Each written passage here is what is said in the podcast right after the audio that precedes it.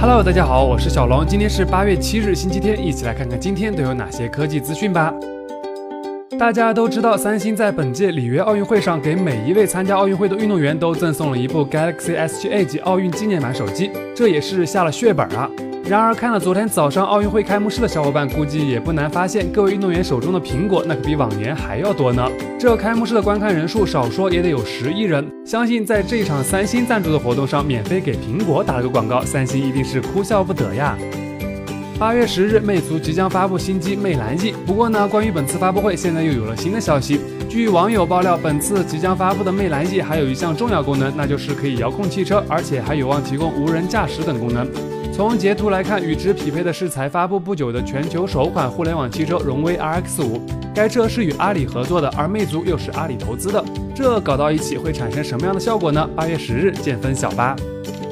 贾跃亭贾老师近日正式接任了酷派董事长一职，而后不久便发微博展望了一下未来。贾老师表示，希望乐视加酷派可以在一两年内实现年销量破一亿台生态手机。另外，根据之前的消息来看，两家公司全新的子品牌酷我将在本月十六日召开新品发布会。按照乐视的风格，这应该又是一款性价比很高的手机。但是发布后多久才能买到呢？还要打个问号呢。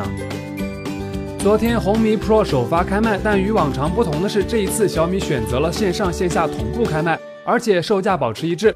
按照雷总的意思，这是为了改善购买体验。那么各位小伙伴，你有没有买到呢？好期待过几天网上漫天刀锐奶画的美照呢！今天已经是奥运会开幕的第二天了，然而在今年的奥运会颁奖台上发生了让人尴尬的情况。在昨天的射击和今天上午的孙杨四百米自由泳颁奖仪式中，冉冉升起的五星红旗看起来总觉得怪怪的。好吧，细心的网友或许已经发现了，我国国旗上的四颗小五角星应该各有一个角对着中间的大五角星，然而巴西款却是平行排列的。随后有消息称，这都是由浙江五义金玉家纺实业公司生产的，也就是中国制造的。可是生产商方面却表示，国旗不是自己公司生产的，并称会通过法律渠道维护公司名誉。说到这儿，小编就表示很纳闷了：从生产到挂上旗杆，中间应该有很多检查审核的流程，怎么非要到挂上去了，全球都看到了才发现呢？真是让人难以理解啊！最后，预祝我国奥运健儿发挥奥运精神，挑战自我，多夺金牌。好了，以上就是今天科技微报的全部内容了。欢迎大家点击订阅关注我们，当然也非常希望您能关注一下我们的微信公众号微姐，获取更多的内容。